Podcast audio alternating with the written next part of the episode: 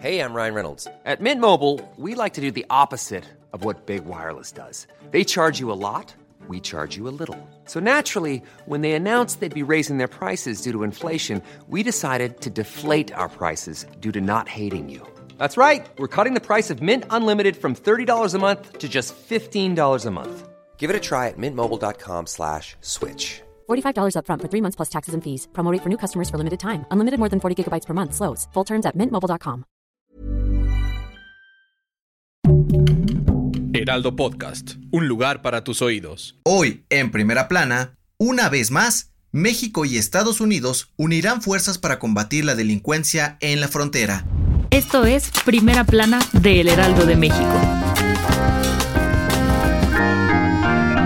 Este martes, los gobiernos de México y Estados Unidos pusieron en marcha el Plan Entendimiento Bicentenario, con el cual colaborarán para generar nuevas estrategias en materia de seguridad. En la presentación de este nuevo pacto, estuvieron presentes el titular de la Secretaría de Relaciones Exteriores, Marcelo Ebrard, el embajador de Estados Unidos en México, Ken Salazar, y la titular de la Secretaría de Seguridad y Protección Ciudadana, Rosa Isela Rodríguez, quienes comentaron que se enfocarán en combatir delitos como la violencia y tráfico ilegal de armas en la frontera y perseguir redes criminales. Durante la reunión, el embajador Ken Salazar reconoció que las armas que utiliza el crimen organizado provienen de la Unión Americana, por lo que aseguró que trabajará para prevenir el tráfico ilegal y así reducir la violencia en todo el país. Este proyecto reemplazará a la iniciativa Mérida, la cual entró en vigor en 2008 y en el que los gobiernos mexicano y estadounidense pactaron unir fuerzas contra la delincuencia organizada. Sin embargo, Marcelo Ebrard dijo que era un plan obsoleto que necesitaba mejoras para lograr resultados. Los tres funcionarios aseguraron que el entendimiento bicentenario se basará en el respeto mutuo y respeto a los derechos humanos para los ciudadanos de ambos países. Con información de Paris Salazar.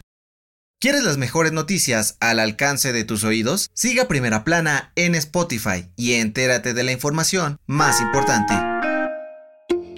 De acuerdo con el Instituto Federal de Telecomunicaciones, el confinamiento por la pandemia de COVID-19 provocó un aumento del 77% en el gasto mensual de los mexicanos en plataformas de streaming como Netflix, Disney Plus o Prime Video. Según una encuesta realizada por el IFT, los usuarios gastaron en promedio 400 pesos al mes este año, superando los números del 2020, cuando la media era de 226. Con esto, el gasto anual pasó de 2.700 a 4.800 pesos, lo cual está por encima de lo que las personas gastan anualmente en promedio en medicinas y en la compra de zapatos y ropa. En este sentido, los expertos de la consultora Obum dieron a conocer que las plataformas preferidas por los mexicanos son Netflix con el 74.6% de la preferencia, seguido por Prime Video de Amazon con el 8.5% de preferencia y en tercer lugar se encuentra Disney Plus con el 5.3%. Con información de Adrián Arias.